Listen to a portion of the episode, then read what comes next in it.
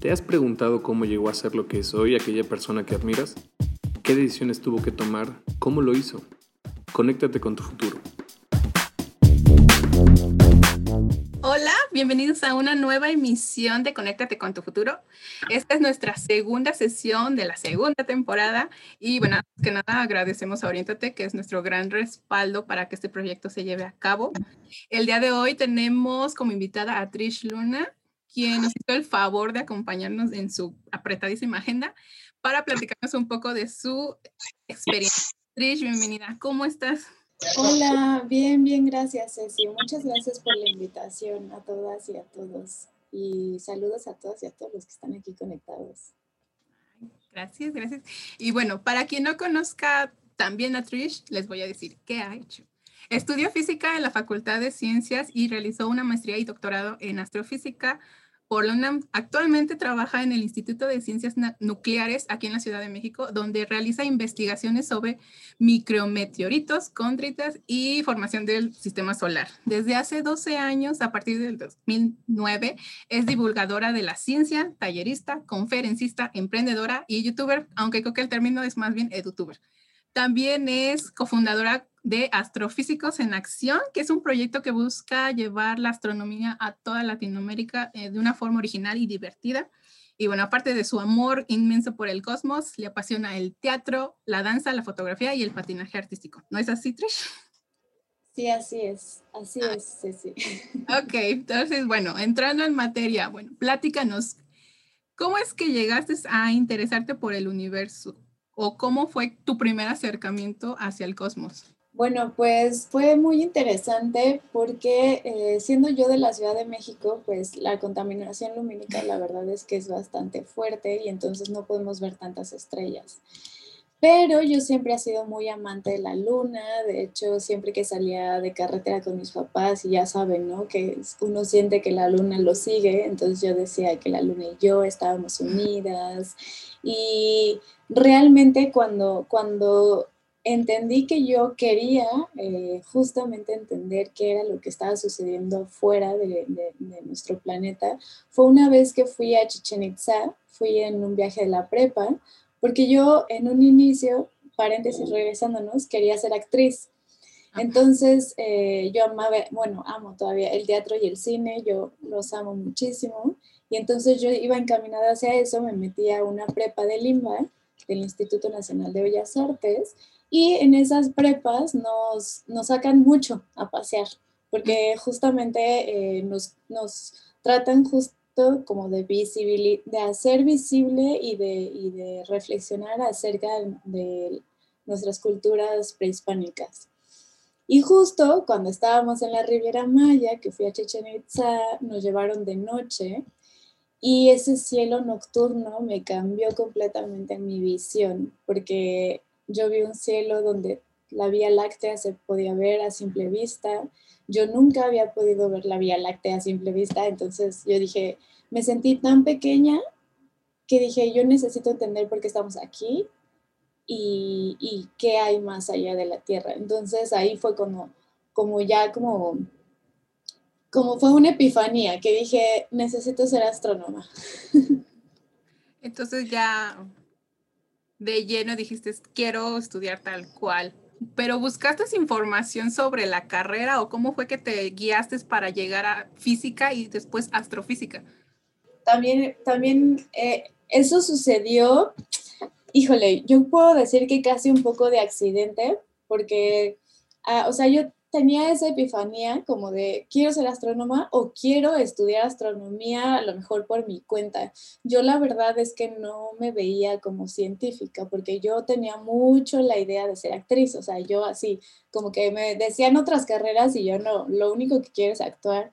Y entonces, eh, pues hice mis exámenes para entrar a, esas, a la carrera de teatro en muchas, en muchas escuelas, bueno, en tres escuelas ese, ese año y no me quedé ninguna. Y entonces, eh, esto es algo como súper, eh, no sé, o sea, yo siempre había sido muy buena estudiante. Entonces, una, esa fue como mi primer gran falla en la vida y yo no supe cómo manejarla. Yo eh, creo que esa es una de las cosas que tenemos que también aprender, ¿no? Que muchas de las veces nos podemos equivocar o podemos caer y así y tenemos que seguir adelante. Entonces, eh, pues yo iba a, terapia con, con, justamente la misma eh, psicóloga de la, de la escuela y con ella fue que comenzando a platicar, un día en una sesión salió mi amor por la astronomía, ¿no? Y me dijo, bueno, o sea, si, si te gusta tanto, ¿por qué no quieres ser astrónoma? Tú eres muy buena en mate, eh, porque también, ¿no? Me hizo todos estos test que hacían de vocacionales y todo esto y así. Me dijo, tú eres muy buena en mate también, o sea, se ve que te interesa y así. Yo le dije, no, pero, o sea, una cosa es que me guste la astronomía y otra cosa es que... Y yo no sabía ni siquiera si en México se podía estudiar, ¿no? Y yo no, o sea, no estaba con una posición de decirle a mis papás, bueno, me voy a estudiar al extranjero, porque realmente pues no tenía las posibilidades. Entonces, lo que sí es que ella fue la que me ayudó. Ella me dijo, yo tengo una amiga astrónoma, le voy a preguntar qué se tiene que hacer porque yo sé, o sea, si ella es astrónoma mexicana, quiere decir que sí se puede aquí en México. Y entonces me dijo, justo, me dijo, te tengo una buena noticia y una mala. La primera es que tienes que estudiar física primero. Y ahí yo sí dije, oh, no. Rayos. no, exacto, rayos. Y le dije, no, no, no, ¿cómo crees? No, entonces mejor lo sigo viendo como hobby. O sea, la verdad es que yo no voy a hacer física. Y me dijo, inténtalo. O sea, ella como que me estuvo justo trabajando conmigo esta, o sea, esta como oportunidad. Y no solamente me lo dijo ella, sino también platiqué con dos de mis profesores con los que tenía más confianza en ese momento y que sigo teniendo mucho contacto con ellos, eh, profes de la prepa, y que son actores, ¿no? Y justamente me, me, pues ellos también me dijeron, inténtalo, o sea, inténtalo, no pierdes nada.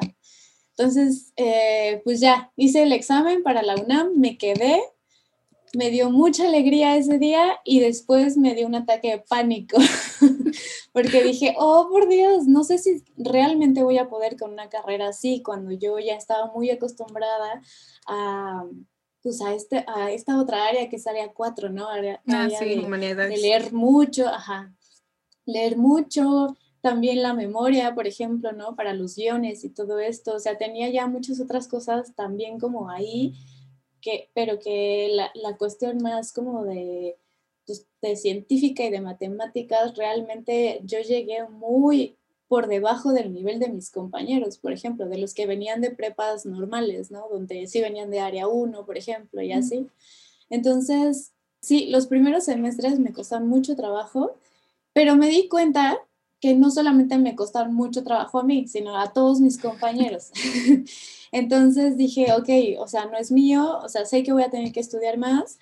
Y también otra de las cosas que me ayudó mucho es que eh, a partir de eso también dije, bueno, necesito, o sea, si estoy aquí por la astronomía, necesito comenzarme a involucrar en cuestiones de astronomía para ver si realmente es lo que quiero, porque si no, o sea, si no, ¿para qué estoy en esta carrera? Mejor ya después me cambio, ¿no?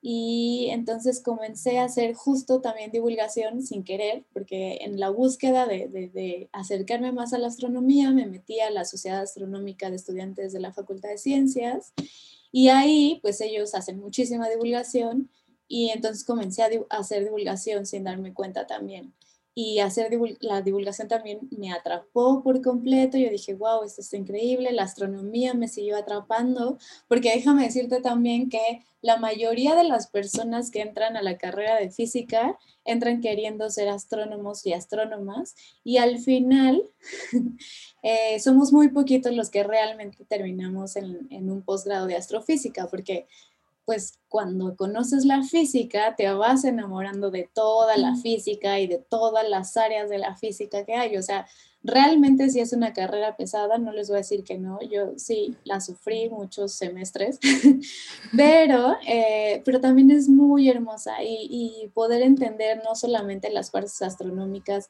sino, eh, no sé, la relatividad, la mecánica cuántica, la mecánica... Em, de Newton, ¿no? Y, y, yo también veía que en la astronomía todas estas ramas se podían aplicar. Entonces era como de, wow, es que la astronomía es una de las, de las áreas de, las, de la física más completas porque justamente pues estudiar la luz, ¿no? Óptica que está ahí, pero también eh, las ondas electromagnéticas, entonces ves electromagnetismo, o sea, hay muchas, muchas cosas por las que a mí la astronomía cada vez me encantaba más. Y justo pues entonces ya decidí eh, cuando terminé la carrera de meterme luego, luego a la maestría y de ahí luego, luego al doctorado y heme aquí. Y aquí estamos. Y aquí estamos. Ok, entonces, bueno, retomando un poquito lo de la carrera, ¿cómo a grandes rasgos podrías decir que debe de ser el perfil de ingreso de un alumno, por ejemplo? Porque me estás diciendo que tú tenías un perfil súper diferente al que piden. Entonces, ¿cómo ¿cuáles serían las características que debe de tener un alumno o alumna para acoplarse mejor o decir, ah, esta es mi carrera? Pues mira, yo creo que realmente, en primera que no importa si te equivocas también, o sea, no importa si entras a una, sea física o sea la que sea, no importa si entras y en el tercer semestre dices, mm, creo que no, o sea, eh, creo que también es muy válido decir, me voy a cambiar de carrera. Al principio asusta, yo, en, por ejemplo, en, ese, en esos momentos yo sí decía, bueno, si en algún momento me quiero cambiar, todo el tiempo que perdí y así, pero la verdad es que lo vemos porque somos muy jóvenes y, o sea, realmente cuando ya lo ves de lejos, dices, no importa, realmente no importa que pierdas un año o dos años de tu vida, aprendiste algo y ese aprendizaje nadie te lo va a quitar y es mejor entonces si ya te diste cuenta que por ahí no, es mejor cambiar y no, no pasa nada, ¿no? Entonces, el perfil como, como más o menos normal que de, los que de los que llegan a la carrera de física, pues somos chicos y chicas que desde principios de la primaria éramos buenos en matemáticas, ¿no? Y entonces todos nos creíamos como unos chichos para las matemáticas y realmente cuando entras a la carrera, es muy difícil porque te, te, te, te, tiran las matemáticas que tú sabías, el 100%, y te las vuelven a construir el 100% también. Entonces, eh, repruebas tus primeros exámenes, realmente, no importa de, de qué área vengas. Entonces, yo podría decir que la mayoría de los chicos y las chicas, pues, te digo, tenemos como este perfil de que nos gustan mucho las matemáticas o, o por lo menos se nos facilitan y que también hay muchos, eh, déjame decirte también, que eh, se creen unos genios, también, también hay algunos de esos, pero realmente nadie somos genios los que entramos, o sea, y, y los que también, eh, hay muchos que también son muy, muy estudiosos, ¿no? Muy, que se la pasan en la biblioteca, estudie y estudie. Yo, por ejemplo, no puedo, nunca he podido ser así. A mí me encanta hacer multitask y nunca dejé la parte artística, entonces eh, me iba a entrenar patinaje, me iba a bailar, me iba a no sé dónde, así. Y eso también yo creo que a mí en particular, por mi forma de ser, me ayudó a no claudicar, que no solo pensar en ciencia, ¿no? sino también complementarlo con estas otras cosas. Entonces, un perfil realmente de una persona que, o sea, si no cumples ese perfil, no puede ser físico, no creo que haya. Yo creo que todos y todas tenemos la capacidad de poder llegar a ser físicos y físicas, porque es cuestión más bien como de comprometerte con, tu, con la carrera, de saber que justamente todos estos conocimientos que estás adquiriendo te van a servir para entender el mundo y eso creo que es una de las cosas que, que te hace seguir también, ¿no? O sea, y otra de las cosas también que, yo siempre recomiendo es el trabajo en equipo. La ciencia es siempre trabajo en equipo y yo desde el inicio de mi carrera eh, como que lo tuve también muy claro y entonces toda mi generación éramos muy unida y siempre, siempre nos ayudábamos y, estudiábamos juntos y hacíamos las tareas juntos y, y nos resolvíamos dudas juntos y eso también nos ayudó mucho a poder como seguir nuestro camino hacia adelante y si uno se estaba como cayendo o quedando hacia atrás, lo jalábamos para que siguiera, ¿no? También. Y eso es una de las cosas que en otras universidades, por lo menos, o en otras generaciones, hablando con otros físicos de otros lugares, como que hay veces que en la ciencia más bien como que te, te, enseñan a que tienes que competir, que tienes que ser el mejor, porque si no, y eso a mí nunca me ha funcionado. O sea, realmente a mí lo que, lo que me funcionó mucho fue el trabajo en equipo. Y eso además también, pues te hace más leve, ¿no? La carrera. Porque al final le cuentas tu ciencia y tienes que compartir el conocimiento. Entonces, pues va. Exacto. Y bueno, por ejemplo, ya nos dijiste de que tenían que saber, bueno, matemáticas, no sé qué sepas, pero realmente tienes que ser hábil. Pero existe algo, alguna otra habilidad, no, bueno, o algo que digas, ah, les recomiendo que hagan esto, o algo que para que los, se vayan preparando las personas que realmente quieren estudiar física.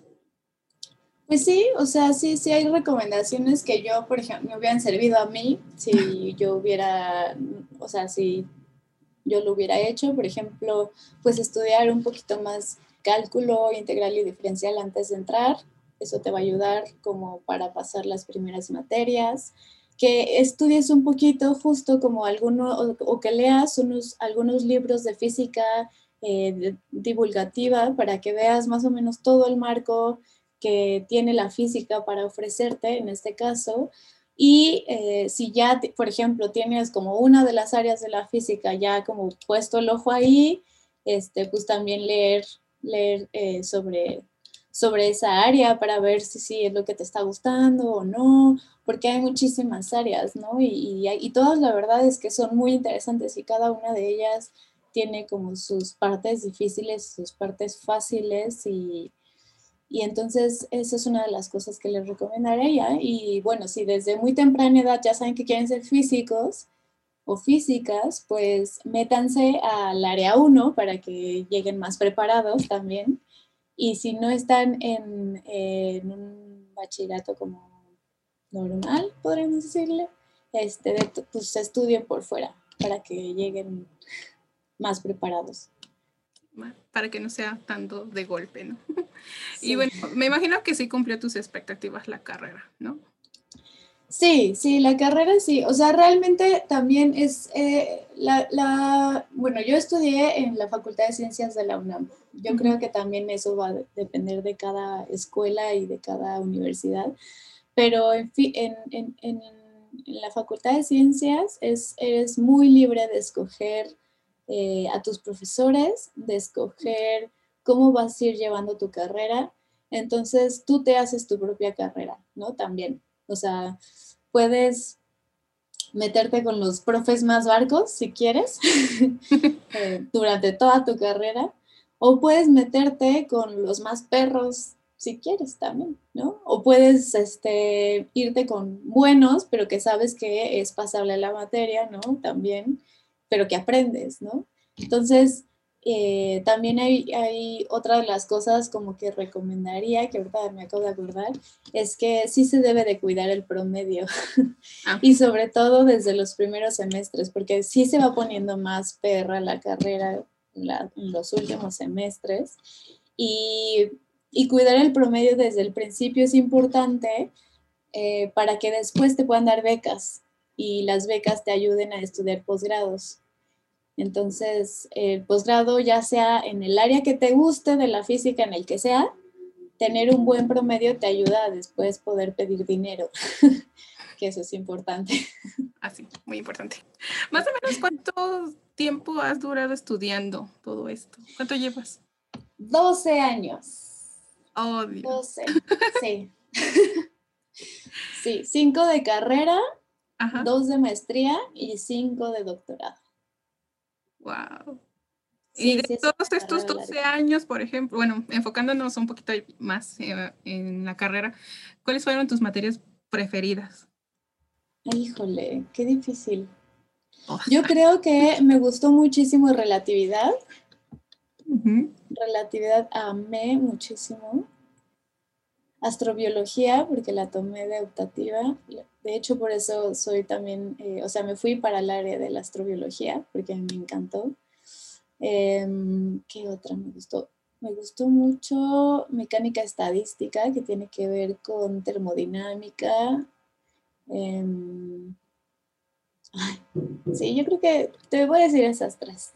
Ok. Ah, bueno, entonces, a ver, dime ahora las tres más difíciles que dices. No, híjole. No, la que no me gustaron o más difíciles, porque no es lo Mm. mismo. bueno, primero las tres que no te gustaron y después las tres más difíciles. Va. Eh, las tres que no me gustaron fueron números complejos y también es de las más difíciles. A ver, que no me gustaron. Hay otra que es que, bueno, que en el, en mi, en mi programa de estudios, que ya no sé si se sigue llamando así o no, eh, se llamaba MAF, que era, que era Matemáticas Aplicadas a la Física. Esa no me gustó tanto, tanto. Nada, sí me gustó, pero no tanto, o sea, no puedo decir así. No la amaste. No la amé, exacto. Y otra que no amé, yo creo que eh, mecánica lineal, yo creo. Sí, yo creo, no, a ver. Sí, yo creo, porque el profe como que no daba tan buena la clase, entonces se me hizo un poco aburrida, la verdad. Este, bueno, de, todavía con lo de la carrera, ¿tienes alguna, bueno, que nos puedas compartir como cuáles son las mejores opciones de escuelas para estudiar esto, en, al menos en México? ¿Física? Mm, bueno, sí, primero física y después ya nos me- metemos un poquito en astrofísica. Ok. La mayoría de las escuelas estatales tienen la carrera de física y normalmente son grupos muy pequeños porque no es como una carrera tan demandante. Digo, demandada. si es demandante, no es demandada. Últimamente, este, yo he visto que en la Facultad de Ciencias, en particular, o sea, en la UNAM, cada vez sí está siendo más demandada, o sea, tiene más demanda, y entonces el número de puntaje, de puntos para poder quedarte ha subido bastante, bastante desde que yo entré, ¿no? Entonces, eh, cual- yo podría decirte que cualquiera de las escuelas estatales donde estudies física, yo creo que van a tener un buen nivel. Em, también puedes estudiar ingeniería física, que esa es del TEC. También puedes estudiar física en la USLA de Puebla, eh, que son como las, las más buenas, ¿no? Aunque definitivamente, eh, pues yo recomendaría la UNAM, o sea, pues porque sí, o sea, yo no me arrepiento para nada, creo que fue una muy buena carrera. Eh, me gustó muchísimo estudiar en, en- en la Fac de Ciencias. Y sí, o sea, y, y, y eso sí, en la UNAM la- es el único campus que la tiene, eh, CEU. Porque allá hay otros, ajá, porque UNAM ya ves que tiene como muchos otros campuses y hay Ah, sí. veces que, que, toda la- que hay carreras que se pueden cursar en diferentes campus, pero física sí solo hay en CEU. Digo, te digo, las estatales, la UABC, la de Colima, la de Guadalajara, bueno, la de Jalisco, este, la de Monterrey, de Nuevo León. este, hay muchas. La de Puebla, en la UAP. Eh, sí, pues la verdad es que sí tengo amigos físicos de, de muchas otras universidades. Y hay veces que eh, también están como, como física solita o como físico matemáticos, como en la UAM o en el POLI. Em, y, y también hay veces que como ingeniería física. Y astrofísica tal cual. Y astrofísica tan cual solo hay en un, eh, como licenciatura, solo hay en una universidad aquí en México. Es relativamente nueva esa carrera porque cuando yo entré no, no existía. Y está en la Universidad de Sonora, si no mal recuerdo. Si no, es en la de Sinaloa. Perdón, pero es fondo. sí, no te preocupes. Del norte. Sí. Ok, y bueno, entonces, bueno, ya dejamos la licenciatura y pasamos, si, si no me equivoco, me dijiste que luego, luego te fuiste a, a la maestría. Eh, sí. Este, bueno, pre- eh, una pregunta que yo también tengo y que muchos tienen también. ¿Cuál es la diferencia entre astrofísica con astronomía? ¿Existe alguna diferencia? Me imagino que sí. Bueno, la diferencia, o sea, ahorita no. Ahorita puedes decir que soy astrónoma o que soy astrofísica y no hay mucha diferencia, pero es el, el tema, el vocablo viene más, más bien como en la parte histórica, porque antes eh, los astrónomos justo nada más estaban como, o sea, lo, lo que, lo que hacían era observar el cielo y registrar los movimientos de los planetas y del, pues, no solo de los planetas, sino de todas las estrellas, de los cometas, de todo eso, ¿no? Los eclipses, todo esto. Pero cuando comienzan a no solamente eh, tenerlos registrados y, por ejemplo, predecir eventos astronómicos y nombrar a las, a, las estrellas o los planetas, sino cuando empiezan a tratar de explicarse el porqué y el funcionamiento de, de todo eso, es cuando se le empezó a llamar astrofísica. Pero ahora realmente, pues los astrónomos y los astrofísicos somos lo mismo. O sea, puedes decir, sí, me puedes decir astrónoma o me puedes decir astrofísica y no hay diferencia. ¿Cómo fue tu experiencia ya en la maestría? Me encantó. Es yo creo que mi época académica más bonita y la que más he disfrutado en estos 12 años. O sea, ya poder justamente aplicar todo lo que vi en la carrera, pero al, al universo fue lo que dije, wow, o sea, yo creo que por eso fui, creo que la más ñoña en la, en la, en la maestría. Si de por sí he sido, he sido ñoña desde siempre, en la maestría me pasé de ñoña. O sea, en la maestría sí tuve 9.9 de promedio, o sea, fue, y, y, realmente todo lo que aprendía me encantaba, o sea, obviamente sí estaba difícil y estaba pesado y seguí, y seguí con esto de trabajar en equipo, ¿no? Pero pero realmente de todas las clases, de todas las materias, salía fascinada. O sea, yo sí decía, wow, todo está increíble. Mm, Me encantó. bueno, no sé, la verdad, voy a mentir, pues la verdad. Este, hubo, supongo, prácticas, ¿no? De no sé si en la maestría o en la licenciatura. Los físicos no vamos a prácticas. Nada. No. ¿Y ya como astrofísica? Más bien te puedes, o sea, si es de tu interés y eh, puedes, puedes irte a, hacer observación, por ejemplo, algún telescopio. Eh, si también tiene que ver ya con tu tema de investigación, también te puedes hacerlo, pero así como de, de hoy nos toca ir a tal lado, no, la verdad es que no. O sea, em, por ejemplo, yo sí he hecho prácticas y así, pero porque en el área de la astrobiología, que es un área como muy em, interdisciplinaria, luego nos llevan a prácticas más como de geólogos o de biólogos. Y entonces por eso que yo sí he ido, pero mis compañeros nunca han ido aún así, ¿no? Y tengo amigos que son observacionales y que ellos iban mucho a, los observatorios y a hacer justamente pues sus observaciones. y lamentablemente los que son de computadora pues no van a ningún lado. Ok, pero me imagino que si, has observado alguna constelación ya un poquito más profesionalmente. Sí, sí, sí, sí, eso sí. ¿Y cómo fue tu experiencia? ¿Qué, qué sentiste cuando pudiste ver toda esa inmensidad? Bueno, pues en principio también desde que empecé a hacer divulgación eh, aprendí mucho más al uso de los telescopios y a ver los planetas y a ver justo como se veía, por ejemplo, un cúmulo estelar abierto y uno, y uno eh, que le llamamos globular, cómo se pueden ver nebulosas, galaxias. Obviamente, entre más oscuro el cielo, mejor, ¿no? Eh, no se puede ver lo mismo aquí en Ciudad de México que en un, en un cielo completamente oscuro. Entonces, este, mi primera experiencia ya como con un observatorio profesional fue eh, en una escuela de verano que es un verano de investigación que se hace en el Observatorio Astronómico Nacional en, en Ensenada. Y entonces ahí nos llevan al observatorio, nos enseñan a usar los, el telescopio y en los observatorios astronómicos profesionales ya no pones tu ojito. ya todo, o sea, la cámara está pegada al telescopio y tú ves todo a partir de la computadora. Entonces ya no es esa parte como, ya no es, existe esta parte como romántica de estar observando en el telescopio realmente. O sea, tú estás en una sala con muchas computadoras y el telescopio lo manejas remotamente desde esa sala.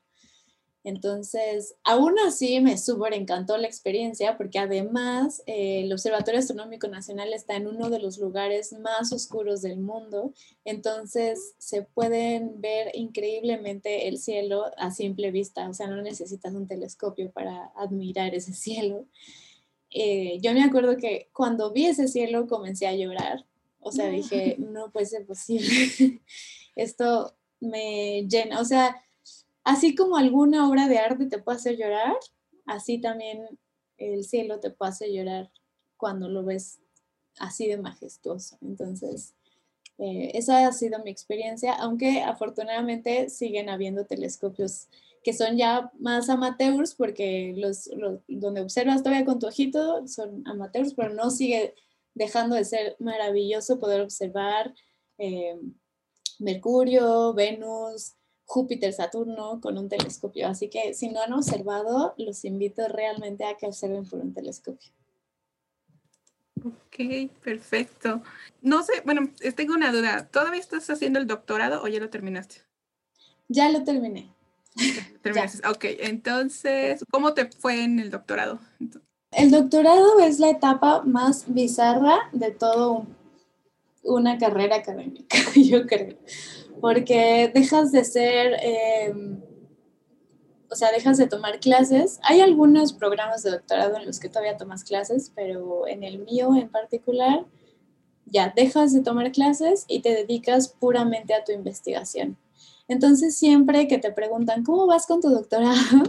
Siempre no puedes contestar bien, o sea, o no puedes contestar mal, porque no sabes, no sabes realmente cómo vas. Y entonces hay veces que también uno eh, se pierde mucho. O sea, dices, mm, realmente no sé cómo voy. O sea, mis asesoras me pueden decir más o menos que voy bien, pero, pero mm, voy bien, pero voy mal, pero este semestre siento que como que no avancé casi y, el, y un semestre siento que sí avancé muchísimo y entonces es raro, realmente es muy raro. En particular a mí me tocó pasar por pues cuestiones difíciles porque en el doctorado ya tienes que empezar a publicar en revistas científicas arbitradas.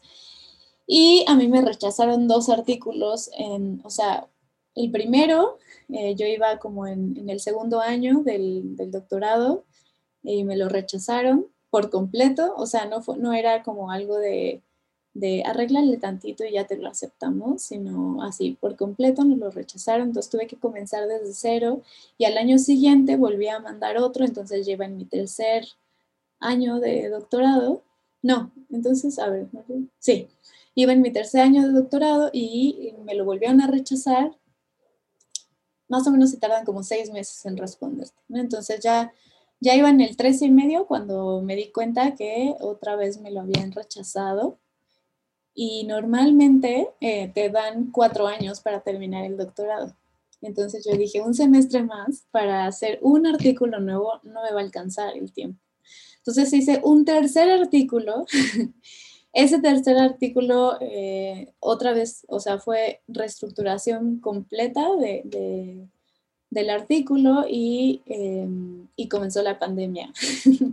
Entonces todo se empezó a atrasar. Yo también soy astrónoma experimental, eh, trabajo en un laboratorio y el laboratorio tuvo que cerrar, entonces no pude terminar los experimentos que yo estaba haciendo. Entonces todo fue como muy difícil. El paper lo terminé durante la pandemia, em, cuando mi abuelito estaba en el hospital, o sea, fue así como horrible.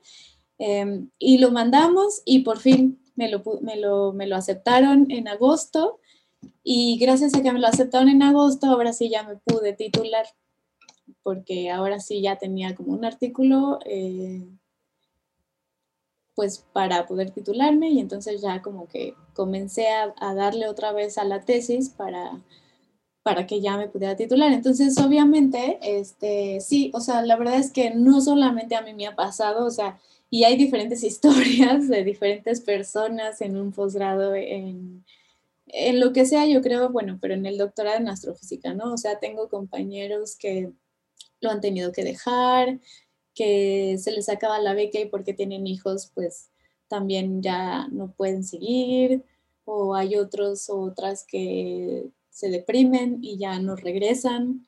O hay otros y otras que les va increíblemente bien y que publican como cinco artículos en su doctorado y salen y luego, luego tienen ya como ofertas de postdoctorados y así. Entonces, eh, híjole, puedes, realmente puedes, em, como, como tu camino va a depender mucho de eh, los asesores que, que elijas y del tema de investigación también que elijas, porque hay temas de investigación que están como, por ejemplo, que si eres parte de un gran consorcio, sabes que vas a publicar rápido, porque ese gran consorcio publica mucho más que tú, ¿no? Y también te das cuenta justamente que eh, lo que le importa a este em, sistema de la ciencia actual es que publiques. Y hay veces que eh, tú dices, bueno, pues es que yo no voy a publicar tanto porque este tema de investigación como que no es como para publicar tanto, pero me encanta.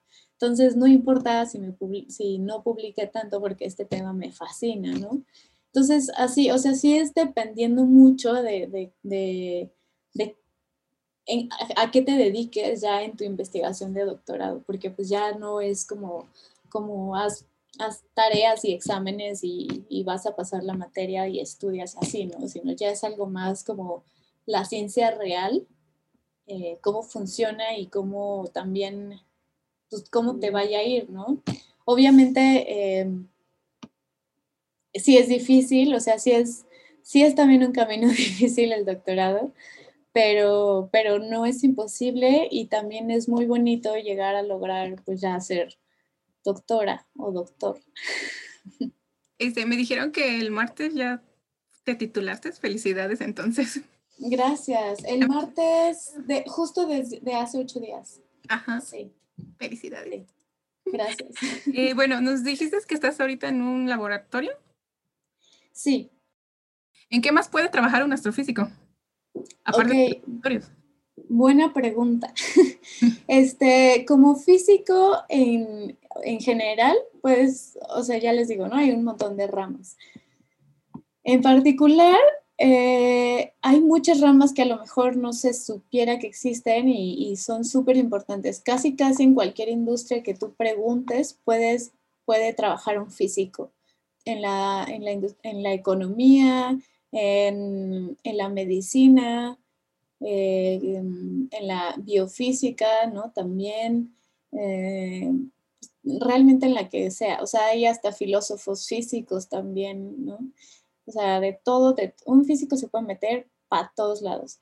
Y como en esa formación también, en un posgrado de astrofísica, te enseñan al manejo de muchos datos, entonces puedes convertirte en data scientist, que ahora está como muy de moda porque todas las eh, hay muchos datos ya de todos y de todas y de todo lo que hacemos los seres vivos y los seres humanos también en particular. Este, también puedes, te enseñan a programar, entonces también puedes eh, en cierto momento dedicarte a ser programador. Em, también puedes hacer divulgación de la ciencia, eh, puedes hacer política científica, Obviamente, pues hacer investigación científica en una universidad o en una empresa privada que tenga su área de investigación. Eh, pues eh, también ser administrador de proyectos eh, como por ejemplo los que llevan el presupuesto de las misiones espaciales. ¿Qué más? ¿Qué más? Puede ser profesor, obviamente también. Algo que nos preguntan, ¿puedes ser astronauta o tienes algo que ver con las áreas de ingeniería aeroespacial? ¿O no, O sea, no, no, no, no estudias ingeniería aeroespacial en ninguna parte de tu carrera, pero sí puedes colaborar con cosas eh, y, con, y con proyectos después, ¿no? Y también sí puedes ser astronauta, porque, eh, pero sobre todo, o sea, ahorita no, porque ahorita la mayoría de los astronautas justamente son más, más bien ingenieros, ¿no? Por todas las cuestiones que tienen que aprender. Pero en algún momento también va a haber, se necesitan astronautas científicos, sobre todo para cuando eh, ya se vaya, por ejemplo, a Marte, ¿no? En Marte se van a necesitar muchos químicos y muchos biólogos y muchos geólogos y astrónomos. Entonces, es, ahorita, y, justamente digo, los primeros astronautas, los de las misiones Mercury y Apolo, ni siquiera eran ingenieros, eran pilotos. Entonces, este, sí ha ido cambiando, obviamente, pero tampoco es imposible que si eres astrofísico ya no puedas ser astronauta. O sea, puedes, puedes formar tu propio camino realmente a, lo que tú quieras dedicarte. Hay toda una variedad. Ok, y bueno, actualmente, ¿qué estás haciendo? Estoy todavía trabajando con mis asesoras en el laboratorio. Todavía tenemos muchos planes para seguir trabajando en Citlalmitl, que es la máquina que construí con mi equipo. Pero todavía por la pandemia está eso detenido. Realmente eh, no hemos podido ir al laboratorio desde hace muchos meses. Entonces espero que pues en los próximos meses ya podamos eh, empezar a ir y seguir con eso. Y también, bueno, pues la parte de la divulgación es una de las partes más importantes de las, a las que me dedico ahorita. Y eh, soy cofundadora de Astrofísicos en Acción, que justamente este es un proyecto como que, trata de, que la gente se apropie de la astronomía, del conocimiento astronómico y que es divulgación digital. También tenemos nuestra parte de, de divulgación presencial. Eh, vamos a dar conferencias a muchos lugares, aunque pues obviamente eh, también este año eso se detuvo, tuvimos que cancelar muchos viajes eh, y todavía no los hemos reagendado porque todavía no sabemos qué va a pasar pero em, la, la, divulgación digital que hacemos, pues es así, es bastante, bastante fuerte. Todo el tiempo estamos haciendo eventos para que la gente pues conozca más de la astronomía y también de los astrónomos y las astrónomas que hacen la astronomía, ¿no? Entonces tenemos un canal de YouTube con más de 50 mil seguidores, tenemos nuestra página de Facebook, nuestro Twitter, nuestro Instagram.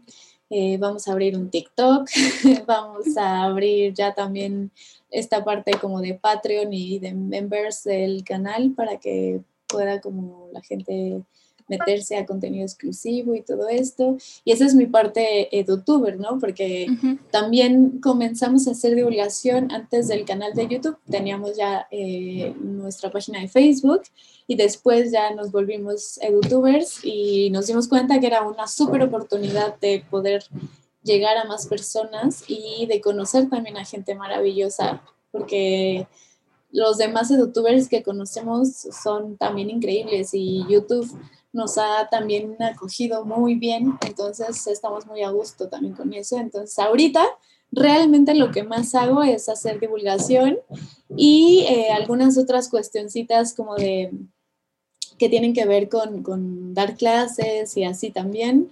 El semestre pasado di astrobiología con mi asesora, entonces ahorita estamos como en el término del semestre, tenemos que calificar tareas, exámenes y todo esto. Y pues eso, o sea, eso es lo que, lo que hago ahorita. Y bailo también. Ah, muy bien. Este, bueno, hace poco fue, bueno, el 11 de febrero fue el día de el Día Internacional de la Mujer y la Niña en la Ciencia. y, bueno, queremos ver desde tu perspectiva, ¿fue difícil o hubo algún tema al haber estudiado una carrera que se supone que es para hombres, o al menos es lo que dice? Afortunadamente, no tuve yo ningún inconveniente como grave. Pero igualmente, sí, muchas de mis compañeras alrededor mío han sufrido cuestiones bastante graves. Yo lo máximo que he sufrido es algunos comentarios misóginos por parte de profesores o de compañeros. Em, también de una insinuación romántica de un profesor otro profesor más bien me decía que por favor no faltara a clases porque era la única mujer del grupo. y, o sea, ese tipo de cuestiones, hay veces que uno no siente que sean desventajas o no, pero después te das cuenta que sí, porque si un compañero falta a una clase que se quiere volar, no se va a dar cuenta el profe, pero si tú te las saltas, eh, sí se da cuenta, ¿no? Porque es la única mujer que va a las clases. Y al final termina siendo un poco de más presión para ti, ¿no? Porque también en una carrera que es para hombres, tú como mujer pareciera que tienes todo el tiempo que demostrar que tú también puedes, que no solo los hombres, cuando no debería de suceder, ¿no? O sea, cuando todos somos, todos y todas somos igualmente capaces, entonces em, esas cosas, pues sí, sí me, pasaron, ¿no? Y, y, obviamente también, pues cuestiones que no me pasaron a mí, pero que le han pasado a compañeras de acoso mucho más severas, de violación también por parte de otros compañeros. O sea, sí, la verdad es que sí, ambiente hostil en la ciencia para la mujer sigue habiendo, realmente sí. Y, y, las cosas que hemos implementado en las últimas pues, épocas sí han ayudado, eh, pero también a veces sentimos como que vamos un poquito hacia atrás cuando las cosas medio empeoran, ¿no? En, en la facultad, entonces también hemos hecho como mucho mucha sororidad entre todas las compañeras, como para también estarnos cuidando entre nosotras. En, cuando justamente en la universidad se ponen como, como las cosas medio pesadas y así, y también no solamente entre las compañeras, sino también entre los compañeros, ¿no? O sea, hubo muchos momentos, muchos días que no, o sea, tipo, si todos nos íbamos al metro, no dejábamos que ninguna chica se fuera sola al metro, ¿no? O sea, y nos íbamos todos juntos para para que siempre en grupito, ¿no? Y así. Entonces, en esta cuestión de que, de que en general la sociedad es más peligrosa para una mujer que para un hombre, pues esto permea completamente en la ciencia. O sea, no por, no por ser científicos y científicas nos libramos de todos estos problemas sociales que existen contra la mujer. Y pues nada, o sea, realmente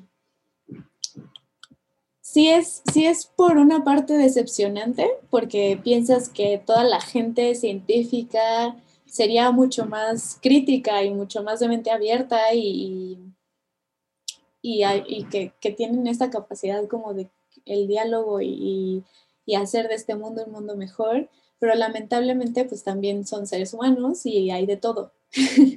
Entonces, eh, pues sí, o sea, sí han tocado cosas difíciles, a mí en particular no tanto, realmente yo creo que he sido muy afortunada y también obviamente eh, he tenido siempre el apoyo de mis papás para dedicarme a lo que me dedico, ¿no? Porque también eso es muy importante, el apoyo de, tus padres para, pues para dedicarte al área que tú quieras, ¿no? Que te apoyen y que digan, va, tú dale a lo que tú quieras. Entonces, em, pues sí, eso. Ok, un último consejo que le puedas dar a las chicas y a las niñas que les encantan las matemáticas o como tú que voltearon a ver al cielo y se enamoraron de las estrellas, pero que todavía hay, existe ese prejuicio o ese temor por aventarse a una carrera de ciencias o ingeniería, por ejemplo. Pues uno de los consejos es que busquen el apoyo. Si el apoyo familiar está ahí, aprovechenlo 100% y si no está, búsquenlo en otro lado, no porque sus papás, pues, eh, no sé, no quieran dejarlas estudiar, eh, no, no se avienten a hacerlo. Creo que una de las cosas importantes es que también habemos muchas personas que queremos también ayudar a todas estas mujeres que también se quieren eh, integrar a las áreas STEAM también si ya estudiaste alguna otra carrera, pero tienes esta espinita de estudiar astronomía, pues tampoco por edad o por lo que sea, eh, pienses que no se puede. O sea, sí se puede todavía estudiar física o astronomía. Em, y sobre todo, eh, recomiendo justamente pues mucha disciplina y resiliencia, porque la ciencia es difícil, pero no imposible y es hermosa. Entonces, si realmente tienes esta pasión por el conocimiento, vas, o sea, no, lo dudes y hazlo, porque es muy hermoso. Vamos a pasar a la sección de preguntas por parte de nuestro auditorio. Y bueno, desde Facebook nos preguntan, ¿cómo es la parte financiera para una astrofísica? Sí, sí, es muy importante. Desde que entras al posgrado, puedes aplicar a, estas becas que les digo que las da el CONACIT para que te paguen por estudiar, ¿no? Entonces, toda la maestría y todo el doctorado tienes un sueldo que obviamente sí tiene fecha límite. En la maestría te dan máximo dos años, en el doctorado te dan máximo cuatro años y después, si no terminas en esos tiempos, pues o, ahorras para, pues, para poder terminar tu posgrado o eh, buscas financiamiento de algún otro lado o te pones a trabajar mientras terminas tu, tu posgrado, ¿no? Todo va a depender de, pues, de eso. Si es una carrera que realmente necesita más apoyo eh, empresarial, que yo creo que ese es el futuro de la ciencia realmente, porque el apoyo gubernamental es cada vez también menos y menos y menos. Y entonces, después de, de que ya eres doctora o doctor, y si quieres seguir en la investigación, pues puedes irte a un postdoctorado que también dan muy buenos sueldos, pero son, son trabajos temporales también. Y después de eso puedes aplicar a alguna plaza que en particular en México, por ejemplo, pues tendrían que ser en universidades y pues las universidades ya te pagarán tu sueldo, ¿no? Eh, entonces, más o menos eso. Por ejemplo, regresándonos a astrofísica, a fuerzas tenemos que pasar por física, ¿no? ¿O sí, pero ya uno? Eh, o sea, puedes estudiar, por ejemplo, eh, la carrera de astronomía, que ya vi que es en la Universidad de Sinaloa, y después puedes hacer algún posgrado o puedes estudiar física o alguna otra carrera fin. Entonces puedes estudiar matemáticas o alguna ingeniería. Tengo amigas que también fueron físicas, ingenieras físicas antes de ser astrónomas. Normalmente ese es el camino. Dentro de la astrofísica entra el área de físico teórico. Es físico, eh, o sea, haces un posgrado en física, en solo física. Puedes trabajar en el extranjero, me supongo. Sí, sí, sí. Entonces debe ser importante el inglés o qué tanto. Ah, no, muchísimo. El idioma de la ciencia, aunque estudies en México, es el inglés. Cualquier congreso o cualquier colaboración que quieras hacer, necesitas hablar inglés. Necesitas, todos los artículos científicos están escritos en inglés, todas las revistas están escritas en inglés, todos los congresos a los que asistas van a ser en inglés. Entonces, realmente el inglés es muy, muy, muy importante. Entonces, otra de las cosas importantes es que desde la carrera comiencen a estudiarlo, porque también todos los libros, la mayoría de los libros con los que vas a estudiar física están en inglés también. Entonces, es muy importante, muy, muy importante el inglés. Eh, y no se desesperen, o sea, el inglés entra poco a poco, pero entra y, no sé, o sea, pueden ver muchas series, ¿no? Escuchar muchas canciones en inglés, tener amigos y, eh, en otros países y hacer videollamadas para practicar tu inglés. Eh, hay clubs también de, por ejemplo, en la Ciudad de México hay varios clubs para ir a hablar en inglés. Obviamente ahorita creo que no se, no, no creo que se estén juntando, pero, pero hay muchas maneras de poder ir practicando tu inglés. Ok, perfecto. Ah, bueno, nuestros participantes, si quieren abrir su micrófono para preguntarle directamente, pueden hacerlo con confianza. Y bueno, en lo que vemos quién se anima, ¿por qué crees que debería de haber más mujeres en la ciencia? Bueno, por muchísimas razones, pero una de ellas es que pues somos el 50% de la población mundial. Eso quiere decir que somos el 50% de las mentes en el mundo y todas las mentes son igual de capaces, así que tendríamos que por lo menos igualar ese número, ¿no?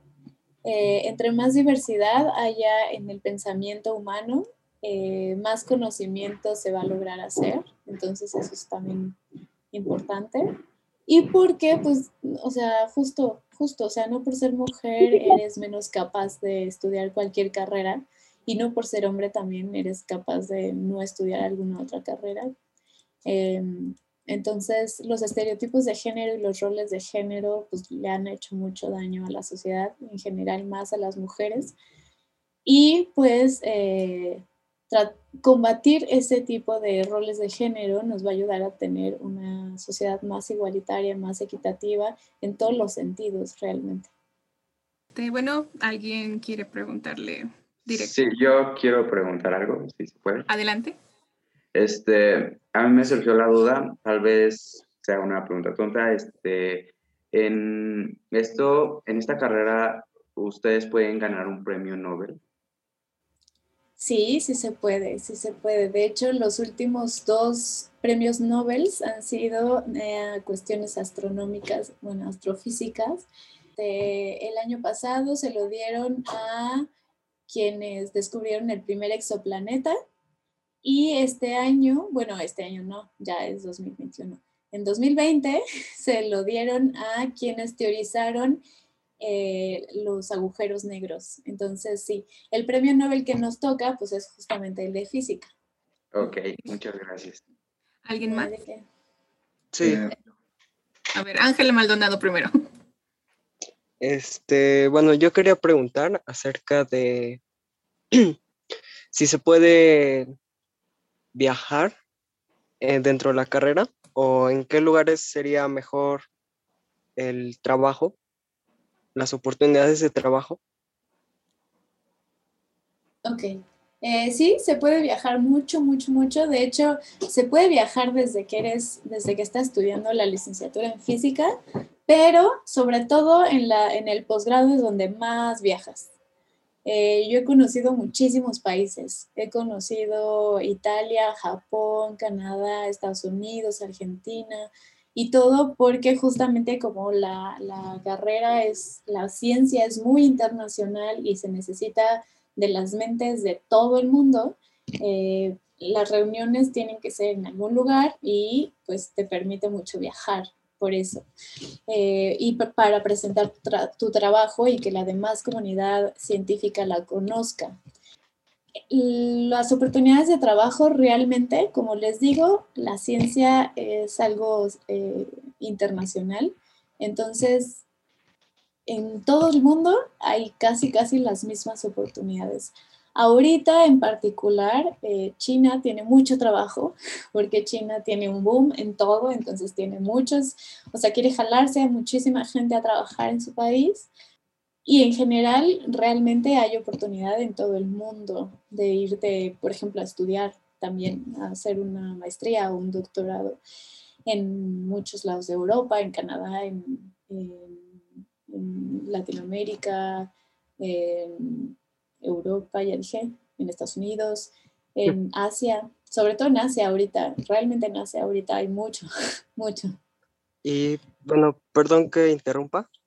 Este, ¿Los viajes los pagas tú o la escuela o el trabajo? La escuela. La escuela, bueno, la universidad. La universidad lo paga o hay algunas otras instituciones también. Por ejemplo, eh, hay, hay, congresos en los cuales eh, hay patrocinios de diferentes empresas o de diferentes asociaciones. Y entonces, si tú presentas tu trabajo y presentas una solicitud de beca y ellos ven que tu trabajo es lo suficientemente bueno, te becan para que vayas a esos lugares. Entonces, yo no he este pagado nada, no he pagado nada de mis viajes. También me interesaría saber si aprendiste otros idiomas. Em, inglés, o sea, inglés lo sé bien. Cuando estuve en Japón aprendí tres palabras. Cuando estuve en Italia porque en Italia sí estuve mucho más tiempo, aprendí un poquito de italiano, pero tampoco era tan necesario porque la gente si me hablaba en italiano yo le entendía perfecto y si yo le hablaba en español ellos me entendían perfecto. Entonces no había tanto como de lo cual como aprender. Y en, los demás lugares realmente con el inglés tenías, no tienes que aprender algún otro. No he ido a China, a lo mejor en China... sí tendrías que aprender chino, pero... Bueno, esto sería todo. Gracias. Gracias, Ángel. Eh, ¿Alguien más? Yo tengo una pregunta. Sí, adelante. Eh, al comenzar la carrera de física, eh, ve que mencionó que puedes como hacer un conjunto de las materias que quieres estudiar. Eh, ¿Puedes ir comenzando a estudiar astrofísica aparte de esas materias?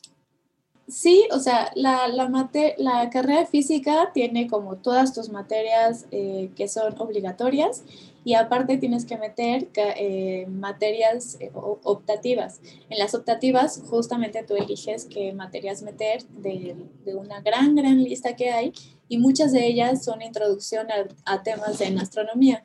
Hay una que se llama astrofísica general, puedes estudiar un poquito de evolución estelar, de extragaláctica y, y, eh, y, entonces puedes comenzar también a estudiar un poquito de astronomía en la carrera. Sin embargo, estas no, o sea, estas te van a ayudar para que, para que sea más fácil cuando ya entres a la, a la maestría, pero no son, o sea, no las puedes rivalidar o sea, las tienes que volver a cursar y todo, pero seguramente vas a ir con un background mucho más, más preciso y, mejor que los que no estudiaron esas materias optativas. Sí, ¿quién va? Creo que es Alison. Mm. Ah, no, Valeria. ¿Valeria? Sí, ah, si una persona quiere estudiar lo mismo que tú o astronomía, pero no se siente suficientemente capaz o en, la materia de matemáticas o se le dificulta mucho, eh, ¿qué consejo le darías? Le diría que eh, un jugador de básquetbol tiene que entrenar casi ocho horas al día para convertirse en un superstar. Y entonces eso es lo que se tiene que hacer con las matemáticas. Tienes que estudiar mucho más, practicar mucho, mucho más para que termines eh, siendo muy bueno en las matemáticas. Muchas gracias. ¿Alguien más? Yo. Eh, em, mi pregunta es, ¿cómo fue que empezaste a aplicar para viajar con lo de la escuela o cómo fue que te decidiste? Bueno, me decidí a viajar. Ajá, nunca sentiste como que no ibas a lograrlo, iba a ser incapaz porque pues yo siento que sería algo complicado al menos para mí. Es muy buena pregunta porque realmente mi primer viaje fue a Escocia, donde sabía yo que, que hablaban inglés, pero sabía que su inglés no es tan entendible como el inglés que pudiera ser de, de los de Reino Unido, de los ingleses. Entonces sí, sí me, sí me dio mucho miedo realmente. Cuando yo me acuerdo mucho que cuando estaba en el avión camino a Londres, dije, oh por Dios, lo estoy haciendo. Realmente estoy viajando al otro lado del mundo sola y no sé si me voy a poder dar a entender. Porque, o sea, por más que uno practique, no es lo mismo cuando ya estás a la hora, de la hora en lo, en lo real, ¿no? Entonces, pero también siempre he tenido un, un instinto como muy aventurero y siempre me ha gustado aprender cosas nuevas y, aventarme a nuevos retos. Entonces, em, cuando, cuando mi asesora fue que me dijo, ya tienes suficientes resultados para poder aplicar a congresos, y yo, ya, yo ya quería aplicar a congresos desde antes, pero eh, te dicen, no, espérate tantito porque tienes que tener algo de resultados pues, que mandar a un congreso para poder irte. Pues cuando ella me dijo, eh, yo me puse a buscar eh, en, la, en la página de la NASA, siempre hay una lista de todos los eventos que va a haber en el año y en dónde van a ser. Y entonces yo dije, a mí no me va a importar eh, en qué lugar del planeta vaya a ser, yo voy a aplicar al que me guste. Y entonces vi ese, que era un congreso de estudiantes de astrobiología de todo el mundo. Entonces me, me encantó porque dije, está súper padre que sea solo de estudiantes para que yo no sienta como esta presión de que va a haber un montón de investigadores y así. Entonces, esa fue mi primera experiencia y cuando me aceptaron y me, y me, dieron la beca, porque los de Escocia me pagaron todo, no tuve ni siquiera que, ah, no, sí tuve que pedir, tuve que pedir para que me pagaran el avión, pero todo lo demás me lo pagaron ellos. Entonces, eh, sí, pero ya después de que pases la el primero, dices, no, o sea, sí, ya, ya pude y, te avientas a aplicar para todos lados, porque aparte también empiezas a conocer a investigadores muy importantes y puedes comer con ellos, platicar con ellos, pedirles consejos o que escuchen tu investigación para que vean más o menos qué les parece, ¿no? Oye, pero ¿cuánto ganas? ¿Cuánto ganas en qué? ¿En la maestría, en el doctorado o ya como investigador? Ya con investigador. Ya como investigador depende de eh, qué tanto publiques, porque eh, normalmente aquí en México te, hay, tienes dos sueldos. Un sueldo que viene del Sistema Nacional de Investigadores, que es un sueldo del gobierno, es gubernamental y depende entonces qué nivel seas, nivel 1, nivel 2 o nivel 3. El nivel 3 es el más alto y el que les pagan mucho dinero. Nivel 1 creo que te pagan, creo que 10 mil pesos, más, lo, o no, 15 mil pesos más o menos creo, y eh, más lo que te pague la universidad, y eso ya depende del presupuesto de cada universidad. La verdad, yo no me he atrevido a preguntarle a mi asesora cuánto gana, pero eh, ganan bien. Los investigadores ya ganan muy bien. ¿Qué edad tenías cuando viajaste por primera vez, así sola? Eh, tenía 23 años. ¿Y en qué parte de la carrera estabas cursando? Eh, cuando, a ver, cuando viajé sola al extranjero tenía 23 y estaba en la maestría. Cuando viajé sola eh, en el país, así, sola en el país, tenía 21 y fue, y todavía estaba en la carrera. Este, me gustaría saber eh, qué lapso de tiempo este, pudiste viajar dentro de la carrera y cuánto tiempo viajaste en...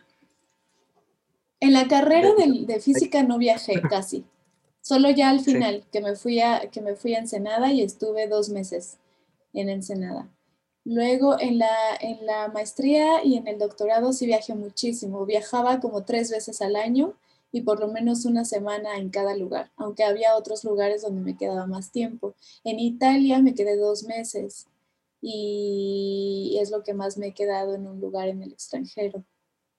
¿Y solo ibas a, a lo de las, ay, perdón, no sé si sean conferencias o, bueno, lo que manejen, o también podías viajar y ver lugares, conocer. También puedes viajar y ver lugares, sí. Ya estando allá, es, sí. O sea, prácticamente eres libre. No, ah. no, no. Tienes que trabajar y ya después de que terminaste lo que tenías que hacer, te puedes ir a, pasear. Mm. ¿Y te pagan por eso? Eh, dependiendo del presupuesto que te vayan a dar. Bueno, ¿Y también las estancias? ¿Te las pagan ellos? Las estancias sí, las estancias te las pagan ellos, sí. Yo no hice ninguna estancia, pero sí. Sí. Mm. Ah, bueno. Gracias. De nada. Ok, bueno, este, eh, ay, perdón. Tenemos una pregunta pendiente de Facebook, perdón. ¿Cómo va relacionada la tecnología con la astronomía o astrofísica, por ejemplo? Pues va muy relacionada. Realmente los astrónomos y los astrofísicos necesitamos eh, la creación de nueva tecnología todo el tiempo y de hecho muchas de las cosas, eh, más bien muchas de las cosas que se han hecho para la, para la investigación en la astronomía después terminan siendo eh, aplicables a la sociedad en general y uno de los ejemplos más importantes son las cámaras de los celulares que se hicieron al principio para, los telescopios y después eh, fue evolucionando hasta que se pudieron poner en un celular. Entonces, eh, las cámaras CCD de sus celulares vienen justamente de la investigación astronómica. Y otro ejemplo importante también es que eh, el Internet llegó a México gracias a la astronomía porque una astrónoma necesitaba conectarse con eh, investigadores en Estados Unidos y les contó que había y que existía esta cosa llamada Internet y entonces pidió que se le instalaran en el instituto para poder ella seguir trabajando con estos colegas y así llegó el Internet a México. ¿Preguntar algo? Sí, sí, pregunta, pregunta. Bueno, sí, rápido, antes de que nos muestre y para concluir así rápido, eh, desde su punto de vista, dos preguntas. ¿Usted en qué cree que radique la, el hecho de que a pesar de la, de la implementación de leyes y el cambio cultural tan radical que se ha hecho, que todavía hayan obstrucciones, obstrucciones que le han afectado a usted y a otras compañeras, como dijo, como pueden ser en estos casos de misoginia, no solo por profesores, sino también por alumnos? Pues porque el machismo lo tenemos muy arraigado en esta sociedad mexicana, es por eso. Pero el chiste es eh, reconstruirnos otra vez, ¿no? Todos y todas para poder cambiar, no solamente, o sea, que no solamente sea por las leyes, sino que realmente el pensamiento de la sociedad cambie eh, y que no exista en ninguna parte del país, no solo en las grandes ciudades, sino en ninguna parte del país, discriminación hacia las mujeres. Eh, yo creo que es más bien por eso también y porque sí siguen habiendo muchos espacios donde incentivan el machismo en la sociedad y esos hay que combatirlos. Y la otra pregunta es un poco más fantasiosa, pero sabiendo que usted es astrofísica, desde un punto de vista más real, más apegado a lo que es la realidad, y como había mencionado que en viaje a Marte se necesitaban químicos y geólogos, ¿usted cree que la migración a otros planetas podría ser algo que salga de la ciencia ficción? Sí, claro, o sea, la ciencia ficción siempre le da imaginación, o sea, es, es, es una, es tratar de ver cómo va a ser nuestro futuro y mucha de la ciencia ficción inspira a muchas investigaciones científicas que después terminan siendo reales, ¿no? También. Entonces, desde los aviones y las cosas que creían que iban a volar, eh, que después fueron realidad, pues así también eh, las sociedades en Marte y las sociedades en otros planetas y las sociedades viviendo también en el espacio. Entonces, Sí, sí, seguro, seguro muchas de las cosas eh, han inspirado a la ciencia ficción y también al revés, la ciencia, la ciencia inspira mucho a la creación de nuevas historias para la ciencia ficción, definitivamente. Muy bonita esa relación. gracias. Bueno, entonces para ya finalizar, no sé si quieras compartirnos. Eh, ¿Puedo hacer una pregunta? Este, lo que pasa es que, bueno, no sé. Sí, es una pequeña, por favor. Ok, entonces al menos compártenos tus redes o algún correo porque nos están pidiendo como mucho un contacto para ti porque interesa Eso sí mucho. lo puedo compartir. Sí, por favor. Pueden encontrar eh, como Trish Luna en Instagram, Trish-Luna en Instagram. Y en el canal de YouTube de Astrofísicos en Acción. Y también en Astrofísicos en Acción en todas las redes de Astrofísicos en Acción que son este, Facebook, Instagram, YouTube, Twitter, todo como Astrofísicos en Acción. Y ahí no solo estoy yo, habemos también otros astrónomos y otras astrónomas, pero si me quieren contactar a mí en particular, yo eh, lo, lo, que más uso es Instagram. Entonces ahí, Trish-Luna en Instagram. Ok, perfecto. Eh, ¿Quién fue el último que iba a preguntar para ya cerrar? Bien. Yo. Eh, eh, solo tengo una pregunta. ¿Alguna vez te has sentido abatida por tu carrera? Así de que sientas que ya no, de que es muy difícil. ¿Y cuál fue lo, qué fue lo que hiciste para seguir, avanzar? Mm, yo siempre he sido también como muy comprometida con las cosas que empiezo. Me gusta lo que empiezo terminar, ¿no? Aún así me di cuenta que eh, cada semestre, por ejemplo en física, eh, yo me seguía a veces preguntando qué hacía ahí, eh, si no, si realmente yo lo que quería era ser actriz. Y además tengo muchos, muchos amigos que sí llegaron a ser actores y actrices, entonces iba a sus obras de teatro y cosas así. Yo decía, ay, ¿qué estoy haciendo en mi carrera? Si esto es lo que yo quería. Em, entonces, una de las cosas que me ayudó mucho fue no alejarme de mis otras pasiones. No por ser científico tienes que dejar tus otras pasiones en la vida.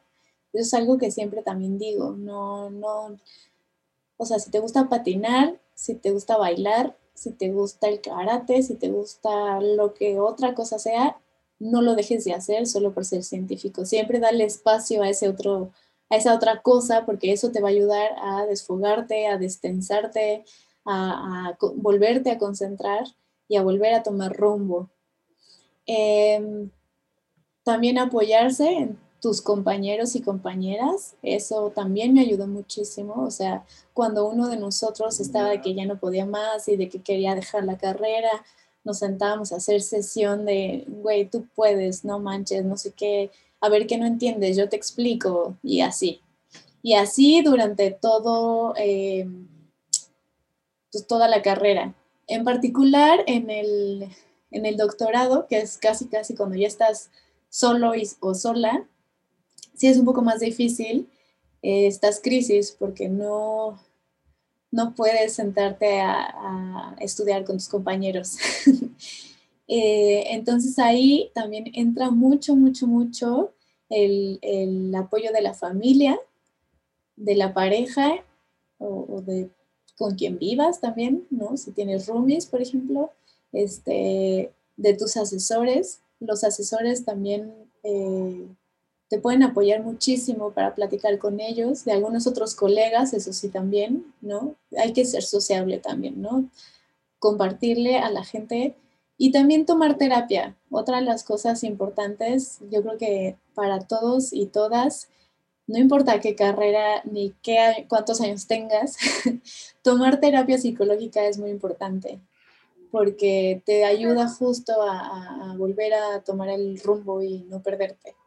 Entonces es otra de las cosas que recomiendo mucho. Ok, gracias. De nada. Bueno, pues ya nos pasamos del tiempo y pues nada nos queda agradecerte, Trish. No sé si tengas algún mensaje para los futuros físicos o las futuras físicas. Pues, pues nada, que justo, o sea, que sigan alimentando su, su curiosidad por el conocimiento, que el camino puede llegar a ser difícil, pero, pero no pero es para todos, o sea, no, no tienes que ser un genio para poder llegar a ser astrofísico o físico. Eh, lo que sí es que tienes que tener mucha pasión por el conocimiento para poder seguir. Entonces, pues eso. Y nada, sí, pues suscríbanse a Astrofísicos en Acción. Hágalo, en serio. Disculpen, buenas tardes.